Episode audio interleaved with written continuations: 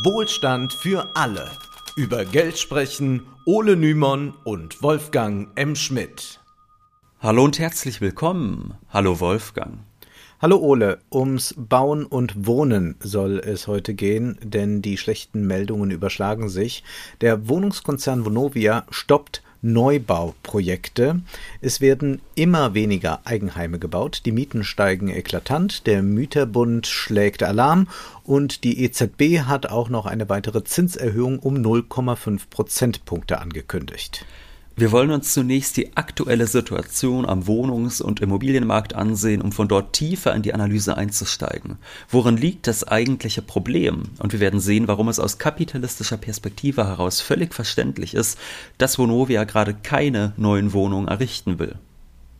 Bevor wir weitermachen, möchten wir darauf hinweisen, dass ihr diesen Podcast jetzt auf verschiedenen Wegen finanziell unterstützen könnt. Nach wie vor ist das als Einmalüberweisung oder Dauerauftrag auf unser Bankkonto möglich oder über PayPal. Der Direktlink steht in der Beschreibung. Für manche aber mag es praktischer sein, uns über eine Social Payment Seite zu unterstützen. Deshalb sind wir auch bei Patreon und dem deutschen Pendant Steady angemeldet. Die entsprechenden Links stehen in der Beschreibung. Vielen Dank für eure Unterstützung. Das Pestel-Institut geht davon aus, dass rund 10 Prozent des Wohnungsbestandes nicht sanierbar sind. Insgesamt schätzt das Institut, dass es einen Bedarf von 700.000 Wohnungen aktuell in Deutschland gibt. Die Ampelregierung weiß das und kündigte deshalb an, dass jährlich 400.000 neue Wohnungen entstehen sollen. Wohlgemerkt sind dies Wünsche gerichtet an Bauwirtschaft und Investoren, der Bund selbst legt die Hände in den Schoß. So wundert es wenig, dass das Ziel von 400.000 Wohnungen im vergangenen Jahr weit verfehlt wurde. Lediglich 280.000 neue Wohnungen wurden gebaut. 2023 sollen es sogar nicht einmal 250.000 Wohnungen sein. Und für 2024 und 2025 könnte es ähnlich aussehen und das hat mehrere Gründe. Ein Grund ist der Mangel an Arbeitskräften, obwohl gerade viele Bauaufträge zurückgezogen werden und es deutlich weniger neue Beantragungen gibt.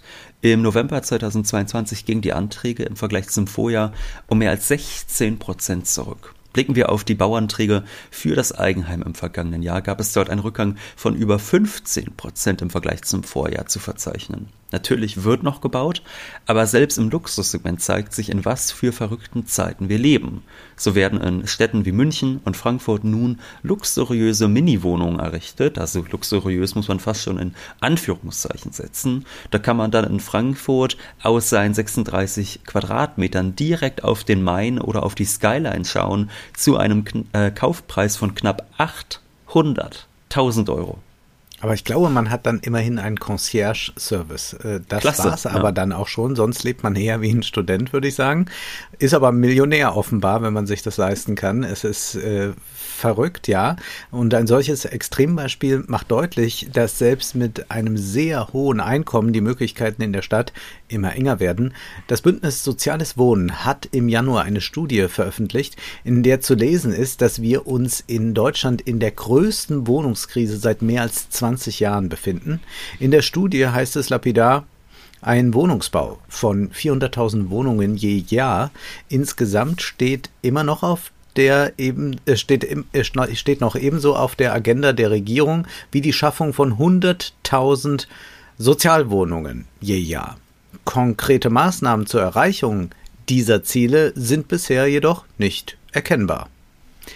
Bauministerin Clara Geiwitz hat nun eine Idee, auf die wir später eingehen werden. Blicken wir aber zunächst auf die Ergebnisse der Studie. In Deutschland leben nun 84,5 Millionen Menschen. So viele Menschen haben noch nie hier gelebt. Das liegt nicht an den Geburten, die sind nämlich rückläufig und hinzu kommen die Sterbefälle, die sind im Vergleich zum Vorjahr auch gestiegen. Aber es gab erheblich mehr Zuwanderung.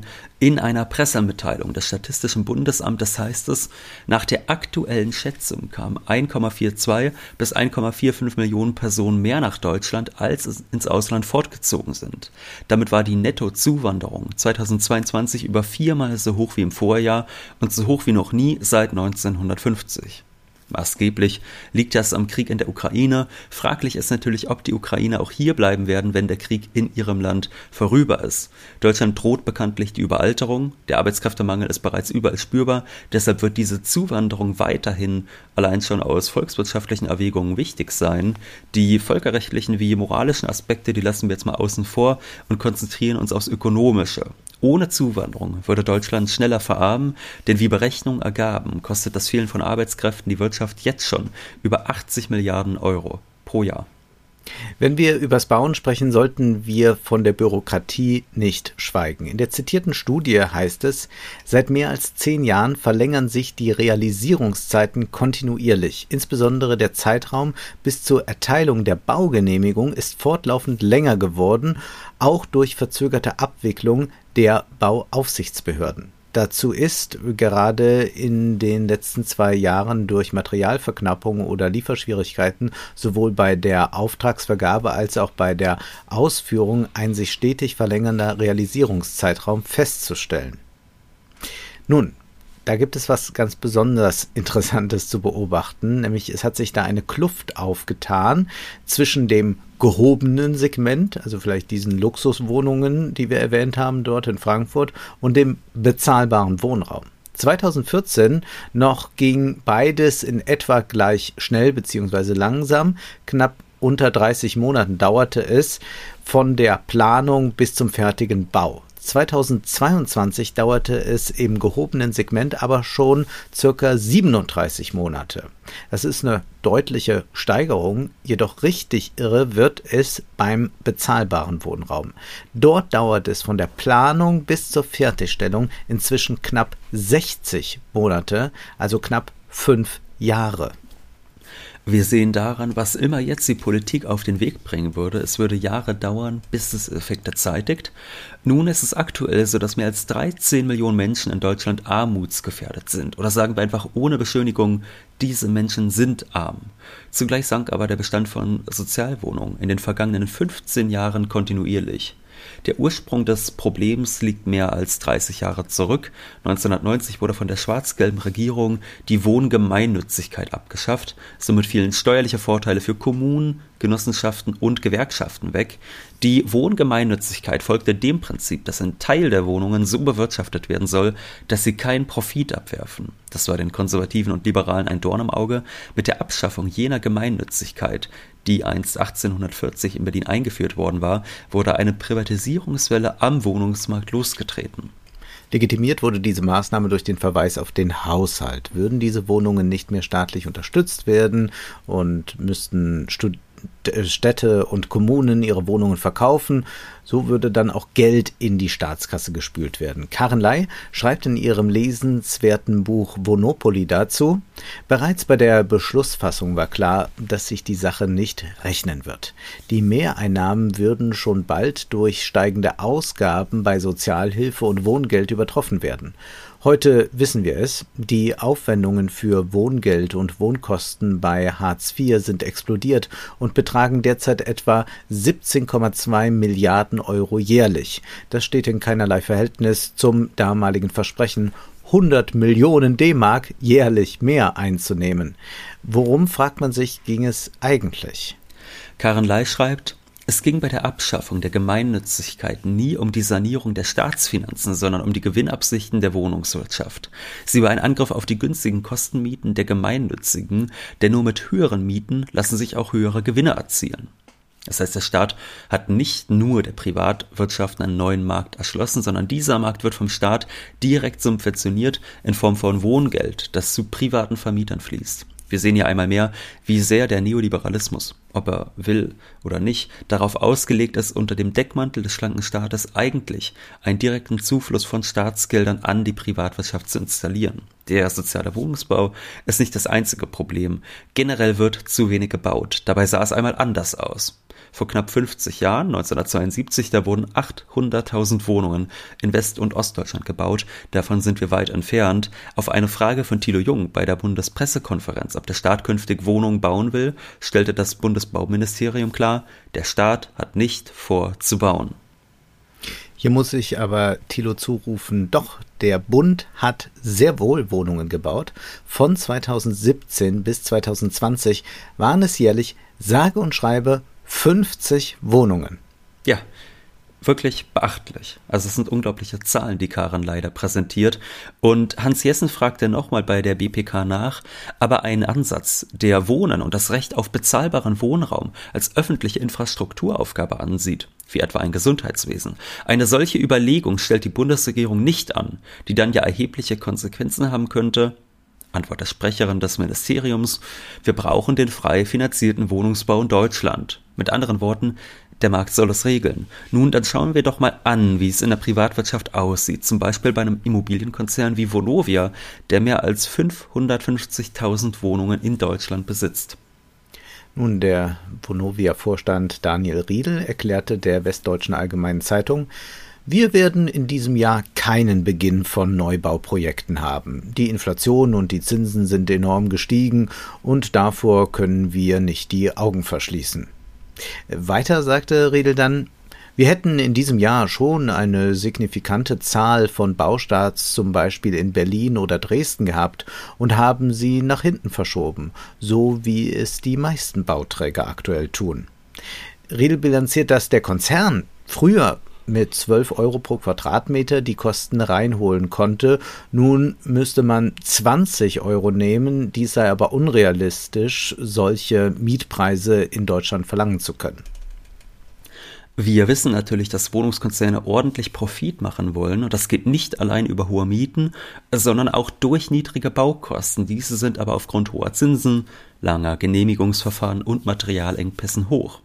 Aus Sicht des Konzerns ist es natürlich nachvollziehbar, dass man sich mit Neubauten dann eher zurückhält. Vielleicht sieht das ja in ein paar Jahren anders aus, vielleicht sind dann die Zinsen niedriger, vielleicht sind dann diese Engpässe verschwunden. Das heißt, dann wäre es deutlich günstiger zu bauen und man hätte eine bessere Kapitalverzinsung. Also das kann man jetzt dem Konzern nicht vorwerfen, dass seine Interessen kapitalistischer Natur sind, sondern wir sehen hier eher das Problem, das sich dabei herausbildet, wenn nur gebaut wird, wenn es halt rentabel ist, obwohl man es sonst ja durchaus auch machen könnte. Und wir sehen auch das Problem, das darin liegt, dass der Staat das äh, zugelassen hat, dass eine Wohnung eine Ware wie jeder andere sein kann. Wir sollten vielleicht das nochmal ganz kurz erklären, äh, warum das ein Problem ist, wenn man sagt, eine Wohnung ist auch nur eine Ware wie jede andere Ware auch.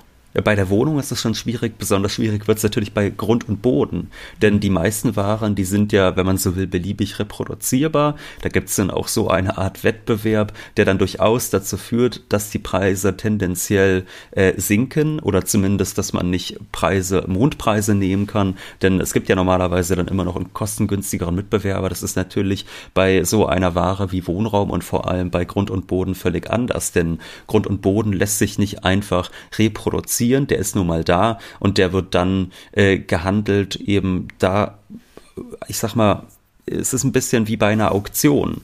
Bei ja. Auktionen ist es ja auch so, da werden Dinge veräußert, wo dann Leute vielleicht spekulieren, dass es mal in Zukunft noch mehr wert sein wird und es dann weiterverkaufen können. Da gibt es ja auch nicht sowas wie einen Wettbewerb. Und so ist es mit Grund und Boden auch. Der ist von Natur aus knapp und deshalb ist das nicht einfach eine Ware wie jede andere, die beliebig reproduzierbar ist.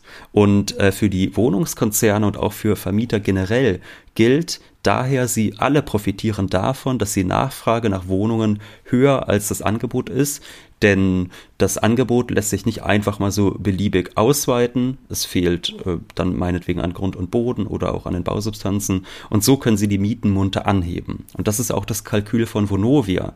Der Markt ist durch diverse Faktoren derzeit nicht so lukrativ. Die Renditen, die die Mieten abwerfen, die sind nicht mehr so hoch, äh, da man auch Zinsen erhält. Ne? Also wir müssen äh, im ja. Blick behalten, bei einem Nullzins oder gar Negativzinsen, da war es ja schon lohnt, wenn die Vermietung einen Mietzins von ein paar Prozent abwirft. Wenn man aber schon Zinsen in Höhe von drei Prozent hat, dann muss der Mietzins entsprechend deutlich höher ausfallen, damit das Geschäft überhaupt lohnt ist. Würden Vonovia und andere Konzerne nun in der schwierigen Lage auch noch eifrig neue Wohnungen bauen, könnte das ja zu einer Entspannung am Mietmarkt führen. Und das ist ja das, was die Politik verspricht. Aber sie hm. äh, richtet ihren Wunsch an äh, jemand völlig Falsches. Denn das heißt ja, äh, würden Vonovia und Co. so vorgehen, ähm, ein höheres Angebot würde den Nachfragedruck schwächen und damit würden auch die Mietpreise zumindest nicht weiter steigen. Sie würden vielleicht sogar sinken. Dies kann nicht im Interesse der Vermieter sein. Wenn hingegen die Verknappung an Wohnungen zunimmt, dann können höhere Mieten verlangt und folglich höhere Mietzinsen eingenommen werden. Inwieweit dieses Kalkül aufgeht, wird sich zeigen, denn hinzu kommt die Inflation, durch die die Menschen ja erheblich weniger Geld zur Verfügung haben. Sprich, sie können eigentlich nicht noch mehr Geld für hohe Mieten ausgeben. Wir haben ja auch dieses große Problem der Indexmieten, das noch dazu kommt, dass also viele jetzt schon diese Mietsteigerung einfach äh, vertraglich fest äh, unterschrieben haben und dann läuft das so. Das heißt, äh, die Reallöhne sind gesunken. Beispielsweise im zweiten Quartal 2020 sanken sie um 4,4 Prozent. Jetzt haben wir äh, bei Indexmieten den Fall, dass äh, die sich also an äh, die Inflation anpassen. Äh, zugleich haben die Menschen weniger Geld in der äh, Tasche. Irgendwann ist das natürlich ausgereizt, dieses System. Ähm, wir können hier natürlich auch sehen, dass das im Gesamten für die Volkswirtschaft nicht besonders gut und klug ist, äh, wenn das so ist. Denn wenn die Leute äh, ihr äh, Gehalt zur Hälfte für Miete ausgeben, dann verkonsumieren sie das nicht mehr woanders. Das heißt, der Gesamtwirtschaft kommt das natürlich nicht zugute. Ähm, also generell ist das äh, eine sehr heikle Situation. Wie weit kann man da eigentlich an der Preisschraube noch drehen? Festhalten kann man grundsätzlich, hatte die Immobilienindustrie ein goldenes Jahrzehnt. Äh, das liegt nun hinter dieser äh, liegt nun hinter uns, also hinter der Immobilienindustrie. Stefan Kaufmann schreibt in einem Artikel für Oxy, dass Immobilienfonds im vergangenen Jahrzehnt eine Rendite von 13,5 Prozent abwarfen und das ist viel. Staatsanleihen kamen auf 2,3 Prozent, Hedgefonds auf 6,3 Prozent und selbst Schwellenländeraktien nur auf 10,9 Prozent. Wer für diese hohen Renditen im Immobiliensektor gesagt hat, äh, gesorgt hat, wissen wir. Die Mieter waren es, die inzwischen in Großstädten oft 40 bis 50 Prozent ihres Einkommens fürs Wohnen ausgeben. Aber auch in vielen ländlichen Räumen sieht es kaum besser aus. Dazu kommt die Bodenspekulation. Kaufmann verweist darauf, dass der Bodenpreisindex zwischen 2010 und 2020 einen Anstieg um 30 Prozent verzeichnet hat. Für Bauland verdoppelte er sich. In Berlin gab es sogar eine Verdreifachung. Wer Boden benötigt, ob Unternehmen oder Privatleute, muss ein Tribut zahlen. Bei Marx ist von einem Tribut für das Recht, die Erde bewohnen zu dürfen, die Rede. Was, was heißt das konkret? Kaufmann macht eine interessante Rechnung auf. Er weist darauf hin, dass die Bodeneigentümer von der Leistung anderer schmarotzen. Er schreibt, für sie selbst stellen sich Pacht und Miete gleichwohl als Früchte ihres Eigentums dar, anhand derer sie den Wert ihrer Grundstücke hochrechnen.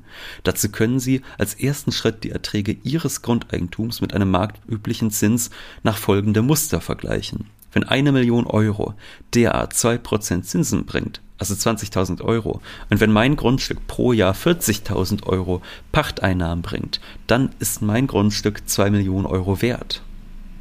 Weiter heißt es, Grundeigentümerinnen betrachten ihre Mieteinnahmen also als Zins und weisen daraus ihrem Grundstück einen fingierten Kapitalwert zu, weswegen Marx hier von fiktivem Kapital spricht, im Gegensatz zu echtem Kapital wie einer Fabrik, wo tatsächlich Arbeitskraft zwecks Verwertung ausgebeutet wird. Das bedeutet auch, der Bodenpreis ist abhängig von Konjunktur, Zinsentwicklung, Zuwanderung und Attraktivität des Ortes, wir haben es glaube ich schon mal gesagt, es zählt die Lage, die Lage und die Lage, ja, äh, das ist das ganz Entscheidende.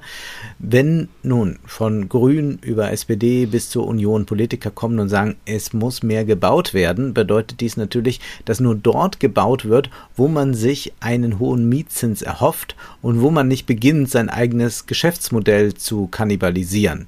Die Privatwirtschaft kann notwendigerweise kein Interesse an günstigen Wohnungen haben, denn dies bedeutet ja dann wiederum geringe Profite. In diesem Kontext sind auch folgende Horrorzahlen zu verstehen. Seit 2015 stiegen die Preise für Eigentumswohnungen um 56 Prozent. Bei Häusern fand eine Steigerung vom Jahr 2000 bis 2022 um 84 Prozent statt. Da kann man ja sich mal eine Lohnentwicklung ansehen in den letzten 20 Jahren und dann mal diese Entwicklung. Und dann merkt man schon, wer sich alles kein Haus mehr leisten kann. Im November wurde trotz des herrschenden Wohnungsmangels der Bau von nur 24.304 Wohnungen bewilligt. Das sind gut 16 Prozent weniger als im Vorjahreszeitraum. Man kann sicherlich in Frage stellen, wie sinnvoll das Konzept Eigenheim ist. De facto gibt es aber von Seiten der Politik kein sinnvolles Alternativangebot, vor allem im ländlichen Raum. Und auch bei den Eigenheimen sieht es düster aus. Und damit kommen wir zu dem Vorschlag von Bundesbauministerin Geiwitz. Wir alle wissen, dass die EZB mit ihren Zinserhöhungen dafür sorgt, dass Kredite teurer werden für Unternehmen wie auch für Privatleute. So sollen die Baukosten für ein Haus demnächst stagnieren und nicht mehr weiter steigen, aber schon jetzt machen die Kreditzinsen ein Einfamilienhaus mehr als 100 1000 Euro teurer als noch vor anderthalb Jahren, als man einen Hauskredit noch für 0,9 Prozent Zinsen finanzieren konnte. Inzwischen sind wir bei circa 3,6 Prozent angekommen. Die EZB verarmt damit die Mittelschicht und dieses Problem wird sich in Zukunft eher noch weiter steigern, denn jetzt wurden ja kürzlich die Leitzinsen der EZB auf 3 Prozent angehoben und das soll ja in den nächsten Monaten nochmal um 0,5 Prozentpunkte weitergehen. Ja, und das wird natürlich alles schon antizipiert, wenn man sich ja. äh, jetzt um einen Kredit äh, bei der Bank bemüht. Wie dramatisch die Lage ist, wollen wir mal konkret machen. Das Institut der deutschen Wirtschaft hat im Januar eine Studie veröffentlicht, wonach sich selbst jene Haushalte, die im Schnitt 5000 Euro netto im Monat verdienen, nicht einmal mehr die Hälfte der inserierten Einfamilienhäuser leisten können. Das heißt, für das einkommensreichste Fünftel der deutschen Gesellschaft waren Ende 2022 nur noch 47 Prozent der angebotenen Immobilien bezahlbar. Selbstbauen ist natürlich auch nicht günstiger, zumal die hohen Grundstückpreise dazukommen. Wer viel Kapital hat, sagen wir 600.000 Euro, der kann natürlich ohne einen Kredit bauen. Äh, das erinnert mich äh, immer noch an den Satz äh, einer Wirtschaftsexpertin im Fernsehen. Wir haben ihn, glaube ich, schon mal zitiert, als sie gefragt wurde, was kann man denn tun gegen die hohen Zinsen, wenn man trotzdem bauen will? Und dann sagte sie einfach viel Eigenkapital haben. Wo man immer wieder sagen kann, ja, reich sein hilft generell immer bei finanziellen ja. Fragen. Aber wer hat schon so viel Geld auf der hohen Kante? 600.000 Euro? Wohl eher nicht. Üblich wäre es, dass man 100, 150.000 Euro erspart hat. Und die restlichen 450.000 Euro müsste man über einen Kredit finanzieren. Dann hat man immer so zehn Jahre Zinsbindung und äh, dann läuft der Kredit aber insgesamt über 30 Jahren. Dann hofft man in zehn Jahren, dass dann die Zinsen nicht eklatant gestiegen sind. Das ist ja auch ein Problem jetzt für viele. Die haben 2012, 13, 14 ihren Kredit äh, gemacht mit diesen Niedrigzinsen und jetzt müssen die neu verhandeln für die mhm. nächsten zehn Jahre und sehen plötzlich, äh, dass die Zinsen so nach oben geschossen sind. Aber Gut, wenn wir jetzt von diesem Kredit von 450.000 Euro zum Beispiel ausgehen, dann können wir feststellen, dass diese hohen Zinsen es sogar für Gutverdiener verunmöglichen, noch ein Haus zu kaufen oder zu bauen. Deshalb hat Geiwitz einen rettenden Einfall. Haushalte mit einem Jahreseinkommen von unter 60.000 Euro sollen einen Teil des Kredits zu stark vergünstigten Zinsen durch die KfW finanzieren können. Das heißt, es gibt keine Zuschüsse mehr wie zuletzt beim Kinderbaugeld, sondern Zinsvergünstigungen. Wir leben also wirklich in absurden Zeiten. Zum einen wünscht man sich von der EZB eine Straffung der Geldpolitik, man bejubelt höhere Zinsen. Zum anderen gibt der Staat nun Geld dafür aus, dass die Zinsen nicht so hoch ausfallen. Solche Förderungen sind auch für Privatleute und Unternehmen geplant, die klimafreundlich bauen wollen. Sie erhalten ebenfalls keine Zuschüsse, sondern Zinsvergünstigungen auf einen Teil des Kredites. Darauf wollen wir nun aber nicht eingehen. Ein Artikel dazu ist verlinkt. Wir konzentrieren uns auf die Unterstützung für Privathaushalte mit Kindern. So in etwa soll das Modell aussehen. 350 Millionen Euro sollen jährlich bereitgestellt werden äh, für dieses Programm. Und da können wir schon mal festhalten, das ist definitiv zu wenig. Äh, man kann sich vorstellen, wie viele Familien davon Gebrauch ja. machen wollen. Also das wird wieder ein unglaublicher Run darauf werden und dann äh, wieder ein großes eine große Verwunderung darüber, dass man äh, irgendwie mit der KfW dann doch nicht weiterkommt. Äh, Familie mit einem jährlichen Einkommen von bis zu 60.000 Euro, beziehungsweise Familie mit zwei Kindern, dann, äh, dann geht es äh, mit einem Einkommen von bis zu 80.000 Euro. Die sollen vergünstigt an Kredite kommen. Äh, allerdings dann nicht für die 30 Jahre ist das ja gerechnet, sondern dann für die 10 Jahre. Es äh, wird wohl so in etwa ausgelegt sein, wie das auch bei dem Kinderbaugeld war. Wie hoch die Summe ist, ist noch ein bisschen unklar. Beim Kinderbaugeld war es ja so, dass man zehn Jahre lang, also solange das Kind dann auch da wohnte und nicht ein altes Kind war, konnte ich sagen, ja, mein 30-jähriger Sohn ist auch noch da. Äh, also dann äh, bekam man 1200 Euro pro Jahr Vergünstigung. Nun ist das ähm, noch nicht ganz raus, wie es äh, genau sich verhalten wird, also wie, wie genau die Rechnung dann verläuft. Aber Markus Hinterberger hat im Handelsblatt sich schon mal überlegt, wie es so in etwa aussehen könnte. Und naja, äh, wir äh, hören mal, was er sagt. Eine Familie mit diesem Bruttoeinkommen verfügt jeden Monat über gut 4000 Euro Nettoeinkommen. Also wenn man jetzt von diesen 80.000 Euro ausgeht, zwei Kinder. Versucht eine solche Familie ein Haus oder eine Wohnung für 500.000 Euro zu kaufen, muss sie, vorausgesetzt, sie hat bereits 100.000 Euro als Eigenkapital angespart, bei einer Tilgung von 3% zehn Jahre lang monatlich 2450 Euro abstottern. Das ist ein unglaublicher Betrag. Also das wäre jetzt der Betrag ohne eine Zinsvergünstigung. Wir sehen hier, dass damit mehr als 60 Prozent des Einkommens für den Abtrag draufgehen würden. Und dazu könnte man natürlich keiner Familie ernsthaft raten. Hinterberger rechnet weiter, der Kredit wäre nach zehn Jahren aber keineswegs getilgt, sondern es gäbe noch 250.000 Euro Restschuld. Angenommen, die neue Förderung könnte die Rate auf 2250 Euro senken, was dem Volumen des Baukindergeldes entspräche, müsste die Familie noch immer mehr als die Hälfte ihres Einkommens für den Kredit aufwenden. Das heißt, was dort geplant wird, ist eigentlich ein Tropfen auf den heißen Stein. Das Baukindergeld, bei dem man pro Kind einen Zuschuss zum Bauen oder zum Kauf in Höhe von 12.000 Euro erhielt, war bereits ein ungerechtes Konstrukt, denn schließlich verschafft es jenen einen Vorteil, die überhaupt die finanziellen Möglichkeiten haben, ein Haus zu bauen. Also Geringverdiener mit Kindern, die erhalten natürlich nicht dann 12.000 Euro. Aber es hat auch den Immobilienmarkt nicht entspannt, sondern dieses Baukindergeld hat natürlich Immobilienwirtschaft und Bodenbesitzern als willkommener Anlass gedient, um die Preise noch weiter zu erhöhen was wiederum auch zum Leidwesen jener potenziellen Käufer geschah, die kinderlos sind. Vor zwei Jahren aber waren die Zinsen so günstig, dass immerhin manche Familien von dem Zuschuss profitieren konnten. Jetzt aber, wo die Zinserhöhung der EZB ein gewöhnliches Eigenheim oder die Eigentumswohnung rund 100.000 Euro teurer gemacht haben, ist Geiwitz Vorschlag kaum mehr als die Vortäuschung von Aktivismus. Da sich die gesamte Regierung vor radikalen Maßnahmen wie Mietpreisbremsen, staatlichem Bauen und Vergesellschaftung von Wohnungskonzernen drückt, haben wir es nur mit Reformchen zu tun, die die beschriebene Not nicht lindern werden.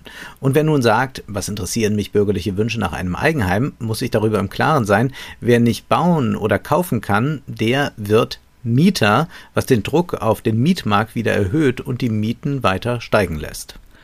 So erleben wir derzeit auf mehreren Ebenen ein staatlich toleriertes bzw. verordnetes Verarmungsprogramm, das inzwischen bis weit in die Mitte der Einkommenspyramide hineinragt. Aber wenn man im Bundestag sitzt und über 10.000 Euro verdient, ist die Wohnungsnot natürlich noch weit weg. Zumindest noch. Warten wir mal ab. Jetzt ist aber erst einmal Schluss für heute, denn Zeit ist Geld. Prosit. Das war Wohlstand für alle Ihr könnt uns finanziell unterstützen über paypal.me-ole und Wolfgang oder über die in der Beschreibung angegebene Bankverbindung. Herzlichen Dank.